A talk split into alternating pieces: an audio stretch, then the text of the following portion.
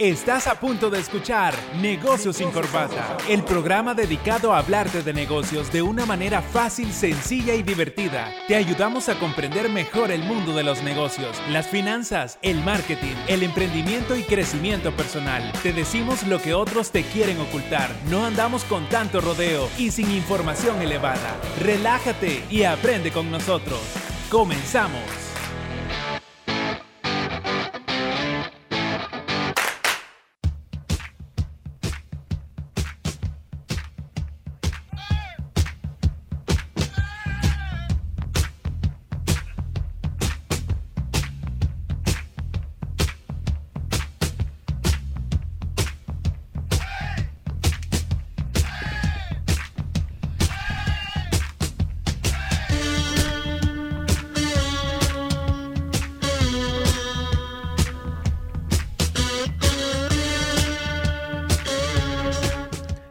Excelente tarde de miércoles 9 de octubre. Ya estamos aquí en su programa Negocios sin Corbata con nuestro amigo Mario Financiero y Javier Castro. Bueno, y su servidor Eric Marín. Y ahí estábamos escuchando de fondo una cancioncita que, que ha pegado bastante. Fíjate, está dando ahí de qué hablar porque es uno de los temas que salen en la película El Joker. El Joker o el broma, se le dicen en España. Yo no la he ido a ver, fíjense. No, te has perdido de algo. Está muy buena, la verdad. ¿Voy ya la viste, Javier? No, todavía no, todavía no. Bueno, no voy a hacer spoiler, pero está excelente. Ha tenido buenas críticas la, actuación de Joaquín Phoenix. Phoenix. Yo, yo me quedé con ese compadre de Gladiador. De ahí. Sí, no le seguí la pista tampoco. No sí, hizo otra película, una que se llama Ella. Ah, muy buena, es, es, muy buena también la película, se la recomiendo. Es un tipo que está un poco, eh, un poco más adelante de nosotros de este año y eh, se enamora de una aplicación. Ah, Acuérdate que ahora Google y su asistente como que y, Cortana y todo eso te, llevan la agenda, te dicen qué hacer y Siri también. Entonces uno de estos programas hace un clic, un match con este tipo que acaba de salir de una relación y se enamora perdidamente y como es inteligencia artificial, la computadora también hace ahí un par de cosas para conquistarlo. Está muy buena, así que se la recomiendo. Buena trama. está bien, está bien. Hablemos de negocios, pues. Hablemos de negocios. Bueno, hoy venimos con el episodio número 9. así es. Así que hagan ustedes la presentación. ¿Qué vamos, a, tener en este capítulo? Acerca de la competencia, bueno, el análisis de la competencia contra quién peleas. Estamos eh, hablando acerca de cuando nosotros ya hemos analizado el entorno en el cual estamos, pero contra quién competimos, porque resulta que no somos los únicos en el mercado, sino que hay otras empresas, hay otras marcas, hay otros negocios que hacen precisamente lo que nosotros hacemos y es ahí donde tenemos que aplicar lo que hablamos al principio de cómo agregamos nosotros un valor diferencial dentro de este mercado que, que tiende a hacer fotocopia, tiende a que uno haga lo mismo que el otro hace, entonces cómo te diferencias y cómo haces que la gente te elija a ti en vez de a tu competencia. Claro, vamos a hablar también de técnicas para analizar la competencia, la diferencia entre la competencia directa y competencia indirecta, que ese es un tema súper importante para que las personas lo puedan aplicar. Fíjate que les voy a contar algo. Eh, una persona que nos escucha dice que me, comentó que él iba a Honduras y que eh, iba escuchando el programa. Por cierto, le, mandamos saludos ahí a Josué cuando nos escuche este episodio. Y me dijo algo muy importante. Fíjate que, que este programa no solo lo están escuchando emprendedores, sino que también lo están escuchando personas como gerentes, gerentes de ventas, eh, gerentes generales, directores de empresas, estrategas. Líderes. Líderes, porque esta información es una información, me decía él, que a veces eh, estar tanto en el día a día de ese tipo de personas se pierden con este tipo de información. Así que... Te desenfocas. Claro, claro, porque es, es uno a veces está como programado para el día a día, día a día. Pero para empezar a implementar estrategias, este tipo de programas y sobre todo negocios sin corbata les van a ayudar a todas esas personas. Así que igual pues les mandamos saludos a todos ustedes y estamos seguros que este programa les va a ser de mucha ayuda. Perfecto, sí, bueno, también un saludo a la gente que ya nos está viendo en Facebook, Recuerden que nos pueden pedir sus preguntas al WhatsApp 72 35 41 21 o bueno, por medio de Facebook Live, ¿no? Pueden hacer ahí su pregunta y nos la van a comunicar para que puedan estar al tanto del tema. Claro, claro, buenísimo. Así es. Bueno, ¿y no, no les parece que hagamos un pequeño mm, retroceso para hablar un poco de lo que hemos estado viendo en los otros? Sí, bueno, queremos aprovechar para reforzar un poco el tema eh, del último podcast, que era la escalabilidad y bueno, tuvimos una invitada muy especial, a Sujei Verdugo, a quien le mandamos un saludo. Y estuvimos hablando acerca de, la experiencia de ella, pero tratábamos de meter algunos aspectos importantes acerca de la escalabilidad del negocio, ya que ella tenía esa experiencia, ¿no? Pero podemos ahondar un poquito más ahora, Mario, para poder reforzar, ya que una persona cuando está emprendiendo y desea ampliar eh, sus operaciones, debe empezar a, pensar cómo va a hacer para que lo que ya le ha funcionado lo pueda replicar en otra parte, en otra localidad, en otro país. Entonces hablamos de ciertos aspectos que las personas pueden y deben considerar para escalar su negocio. Perfecto. Ay, muy, cuánta sabiduría la de ella. Un gran saludo para ella si nos está escuchando. Sí, la experiencia. La experiencia. aprendizaje por sabiduría. Claro, el aprendizaje por sabiduría. Estuvo, estuvo buenísimo esa, esa, ¿cómo se llama? Esa tertulia que tuvimos ahí con ella, porque ella nos, nos dio bastantes tips, incluso esos tips de, la escalabilidad del negocio. Eh, nos comentaba ya que a veces eh, los emprendedores y las personas quieren escalar el negocio a unos niveles eh, bastante altos, cuando uno fácilmente puede empezar por tu región, o sea, por tu parte geográfica, y de ahí empezar a escalar. Por ejemplo, hablábamos de, San Salvador.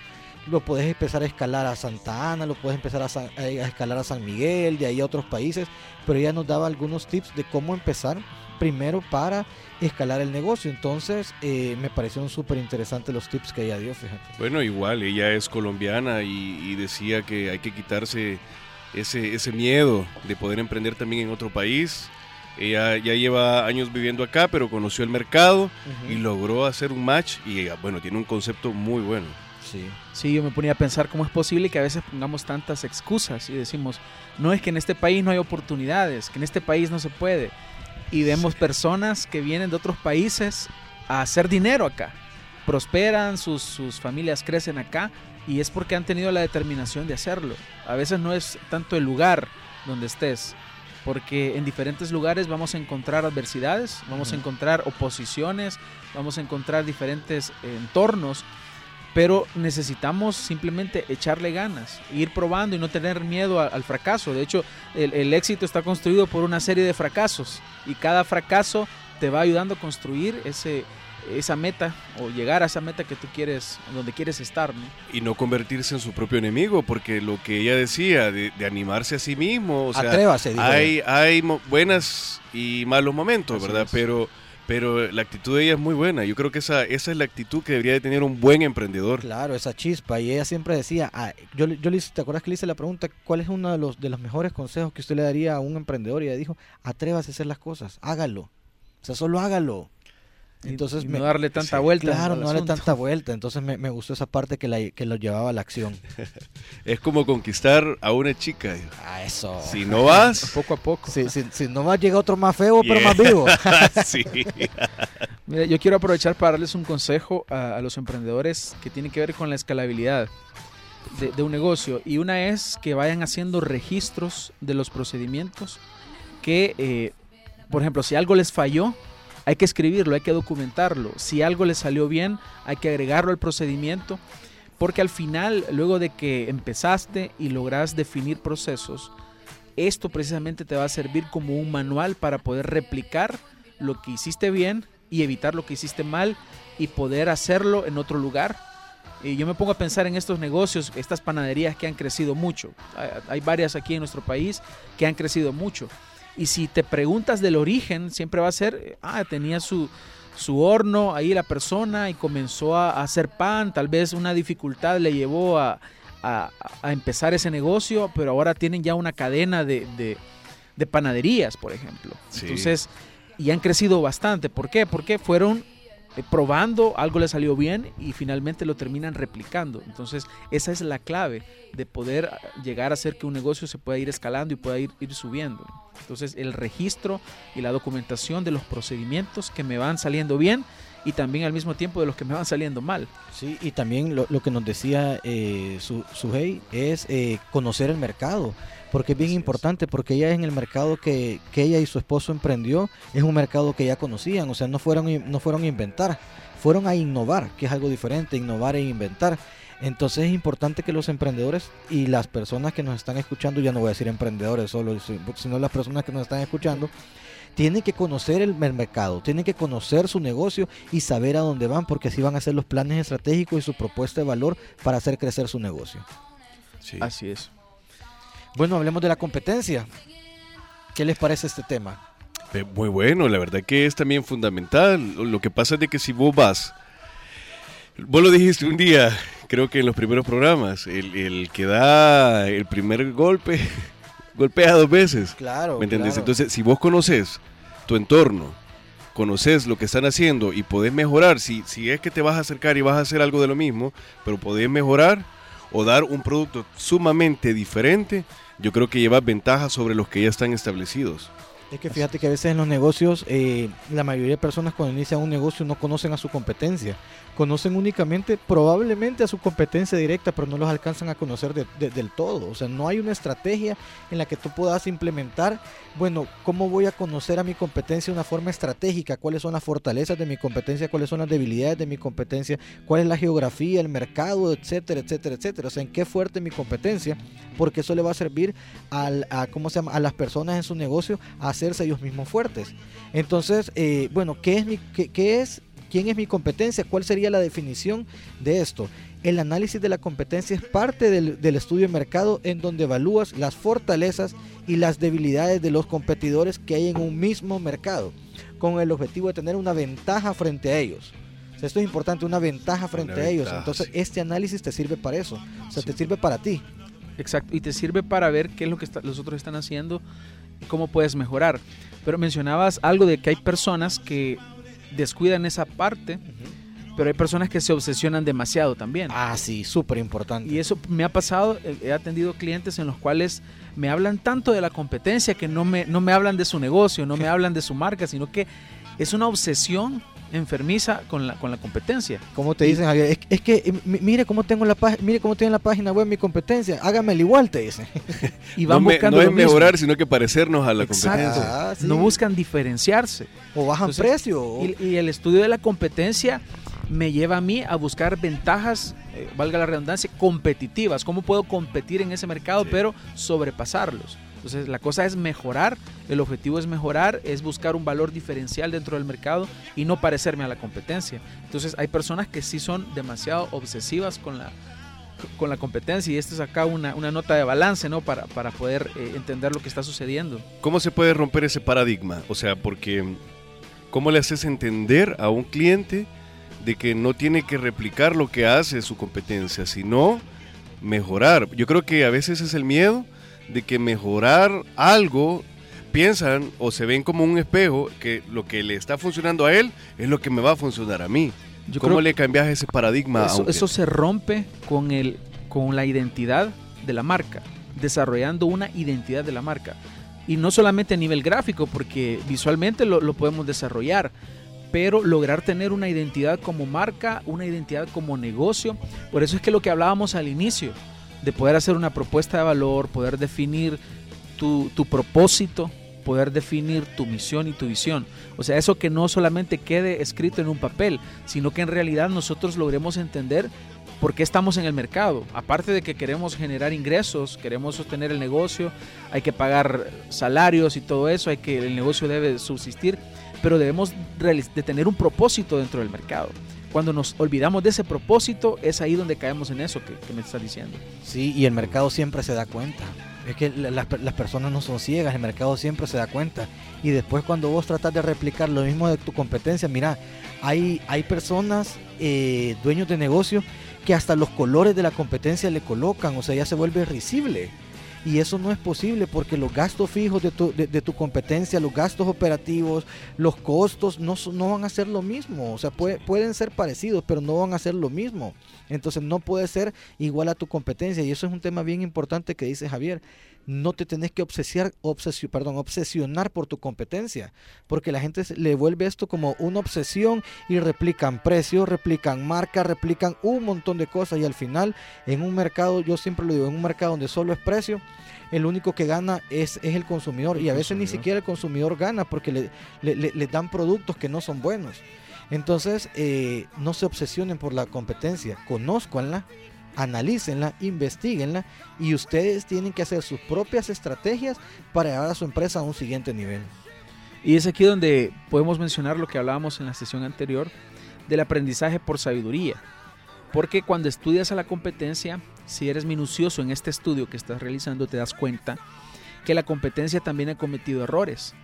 Cuando tú estás pendiente de la competencia para poder eh, mejorar lo que tú haces y para poder tener y destacar dentro del mercado, te das cuenta que los, de los errores de ellos puedes aprender puedes aprender. Entonces, esto aplica perfectamente con lo que hablábamos en la sesión anterior. Mira los errores de ellos, evítalos y mejora lo que ellos no pudieron lograr. Yo creo que se puede aplicar acá, o sea, no es de ver los errores que están cometiendo los otros, es de observar, porque yo creo que ahí es donde cometemos el problema. O sea, solo lo vemos y creemos entender, pero no hay una meditación, ¿me entendés? Entonces, tampoco podés como creer que vas a innovar solo con ver algo sin, sin entender en el contexto que se está dando. Sin tener datos. Por eso hay, un análisis ahí de fondo. Sí, porque una cosa es solo, solamente ver y otra cosa es observar, analizar, detenerte, pensar y ver Pero fíjate que ahí como consejo a las personas que quieren emprender, de acercarse mejor a un profesional como ustedes, que pueden darle esa pauta. No todo lo podemos ver, o sea, no, no, yo creo que una persona que quiere montar su negocio no va a poder ver todas las directrices toda, o hacia todas las direcciones, ¿verdad? Y, y eso es importante lo que tú decís, porque esta información, o sea, el análisis de la competencia no es solo para empresas grandes, o sea, es para todo tipo de empresas, para personas que van a empezar a, iniciar, o sea, para las personas que van a iniciar a emprender, para las personas que ya están emprendiendo, para pequeñas, medianas y grandes empresas, es para todo. Lo que pasa es que si tú no analizas a la competencia, vas a gastar un montón de recursos porque no vas a saber quién está en contra de ti. Y algo importante, el mercado es, es, difícil, el mercado es complicado, ahí hay tiburones ahí te, te, van a comer y la competencia, no y sobre todo las empresas grandes, no van a andar con... con hay lagartones también. Hay de todo. No van a andar con cosas para, para respetar al pequeñito. O sea, el mercado es cruel, el mercado es cruel y una de las formas para que tú tenés para protegerte es conociendo tu competencia. Entre mejor las personas conozcan a su competencia, entre mejor los líderes conozcan la competencia, pueden implementar mejores estrategias.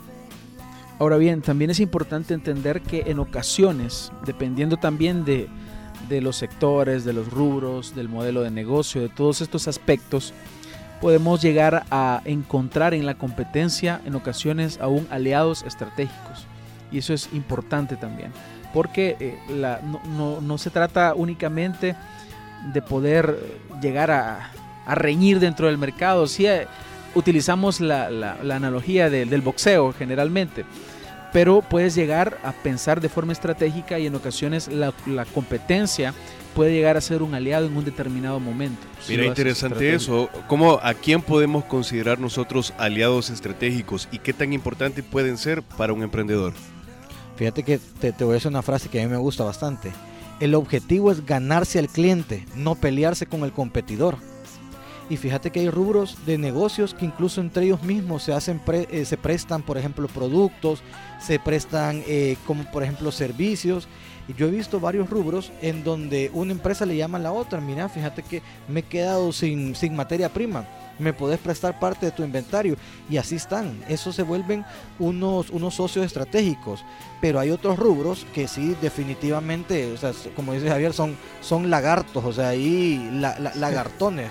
por, eso, por eso te decía, depende del rubro, depende del sector, el modelo de negocio, todos estos aspectos. Y es bien importante el sector, porque eh, en los episodios pasados hablábamos del sector. El sector tiene que ser un sector que esté unido no puede ser un sector que esté separado, no puede ser un sector que no se respeten los precios, sino que tiene que ser un sector fortalecido. Fíjate que esto pasa mucho en las empresas industriales. Las empresas industriales son un sector que es un sector bien fuerte y entre ellos mismos crean estrategias. Por eso es que ellos tienen las no son cooperativas, sino que son como las gremiales. Gremiales. Entonces, para eso sirven las gremiales, para hacer fuerte a ese sector. Pero hay otros sectores que no tienen nada de gremiales que ahí pasa, le pasa encima el, más vivían. Así es, cuando llegan a organizarse los, sectores, eh, surgen estas gremiales que final, finalmente protegen a todos los que forman parte del sector y de alguna forma pueden encontrar una, manera de, que todos puedan ganar. O sea, al final es un pensamiento ganar, ganar.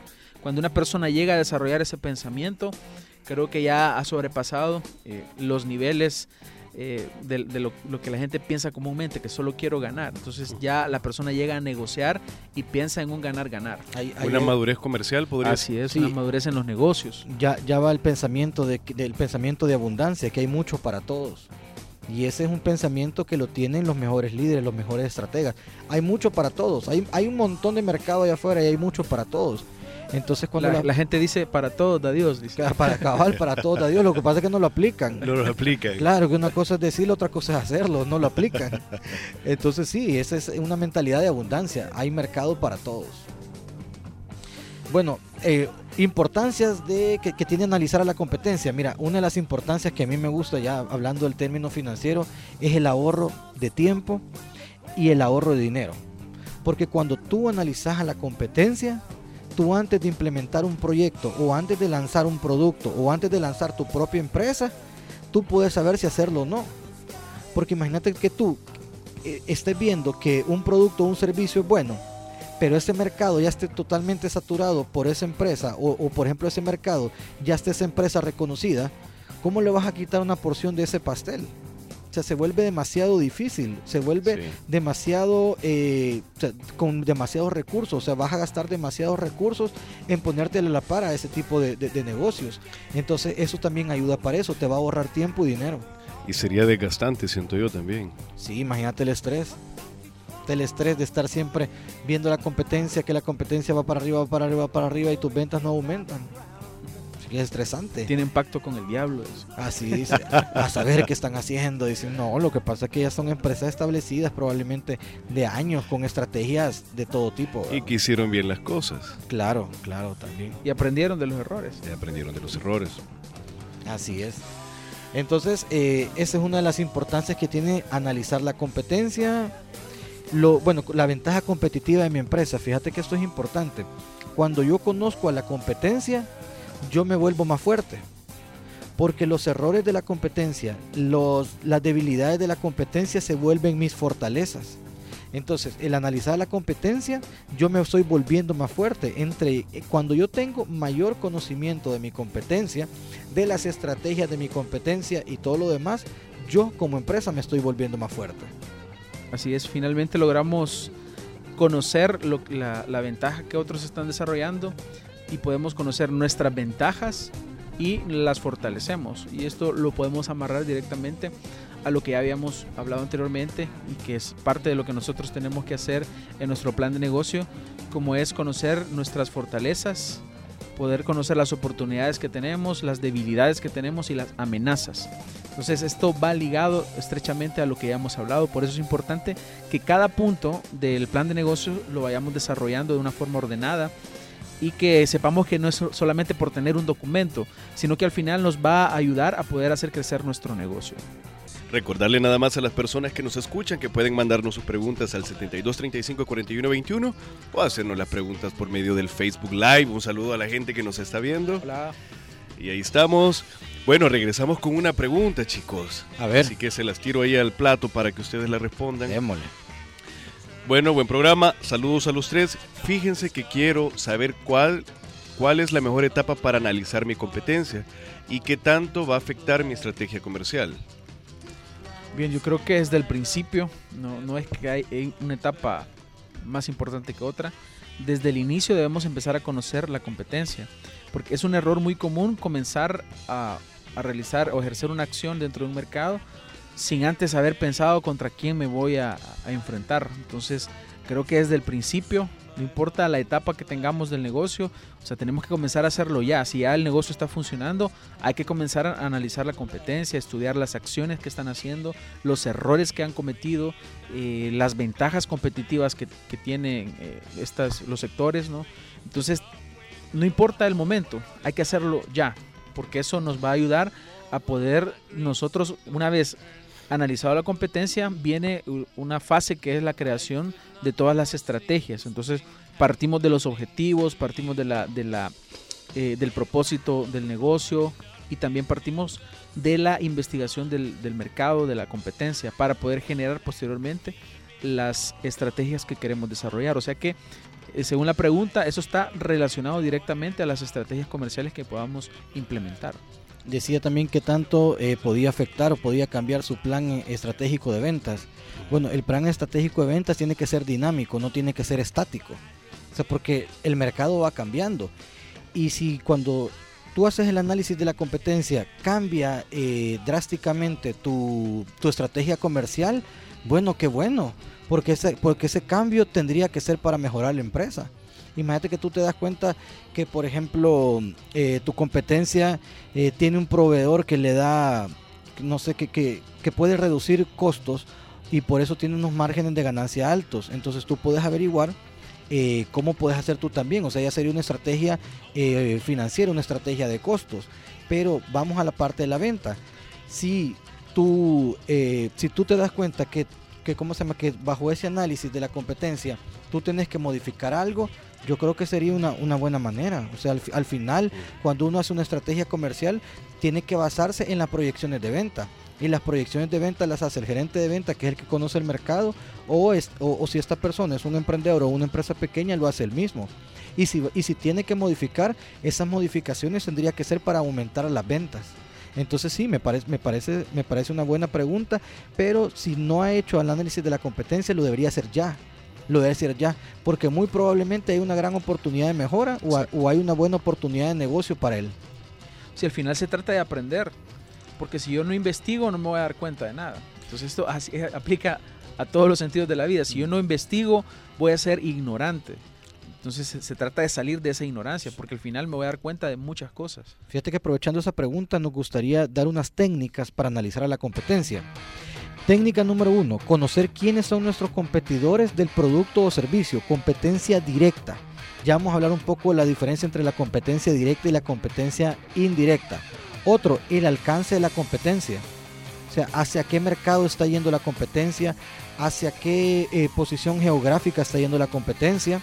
Eh, ¿Cuál otro podemos ver? Ah, el que hablamos la vez pasada, el DAFO. El DAFO. De la competencia, uno, usted puede hacer un, análisis DAFO así de la como hicimos el, nuestro, el propio de la marca, de la empresa, así también tenemos que comenzar a, a observar y con un ojo más eh, objetivo. Correcto. Y ser, ser transparentes en eso. Si la competencia está haciendo algo bien, hay que describirlo. Esto es lo que están haciendo bien. Claro, si la competencia tiene esa, esa fortaleza, uno tiene que ponerla. Bueno, esta es la fortaleza en mi competencia. ¿Cuál sería la oportunidad para la competencia dentro del mercado? La amenaza para la competencia y la debilidad de la competencia. Entonces, usted como empresa puede desarrollar un, un DAFO de su propia competencia y lo, debe, y, lo, y lo tiene que hacer porque es parte de la técnica. Otro también investigar quiénes son los clientes de la competencia. O sea, yo tengo que saber quiénes son mis clientes de, la competencia, porque puede ser que ahí yo encuentre un nicho de mercado diferente al que yo estoy atacando. Entonces a nuestro amigo que hacía la pregunta, si él detecta que hay un nicho de mercado que él no está atacando, se puede convertir en, una, en una oportunidad de negocio la ubicación geográfica, los factores de éxito de la competencia, que Javier hablaba de, los, de, ver cómo es el éxito de la competencia, qué hizo bien, qué hizo mal y sobre todo cómo resolverlo. Y algo importante cuando yo tengo todas estas técnicas, yo hago un cuadro comparativo. Yo hago un cuadro comparativo, un cuadrito sin Excel y pongo cada uno de mi competencia directa bajo todas estas técnicas de análisis, que sería conocer quién es mi competencia directa, el alcance de la competencia, el análisis DAFO de la competencia, quiénes son sus clientes, ubicación geográfica, factores de éxito y ahí se hace el cuadro comparativo. Y quiero, quiero retomar algo. Eh, mencionabas eh, quiénes son los clientes. Sí. Y es importante pensar en que yo puedo tener un, un negocio, puedo estar ofreciendo algún producto, pero puede ser que mi competencia esté ofreciendo el mismo producto, pero a, unos, a un sector distinto, a otros clientes ese, ese análisis tuyo que, que pones de la fotografía siempre me gusta, fíjate, porque el, que tú mencionabas, que tú puedes ser un fotógrafo, pero si te especializas únicamente en fotografía de boda, por ejemplo. Es, es ya al final tenés un, valor diferencial ahí, porque estás atacando otro, otro nicho de mercado.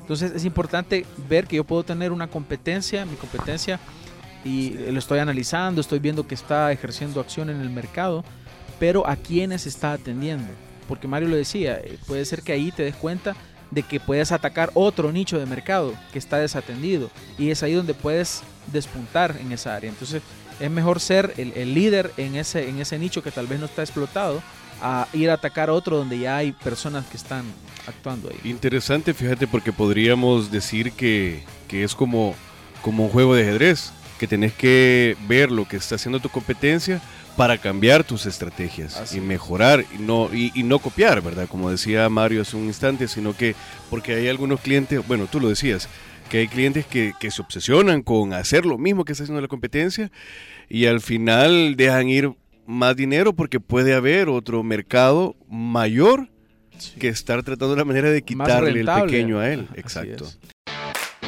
Esto fue Negocios sin Corbata, el programa dedicado a hablarte de negocios de una manera fácil, sencilla y divertida. Te esperamos el próximo programa para hablar de negocios, finanzas, marketing, emprendimiento y crecimiento personal.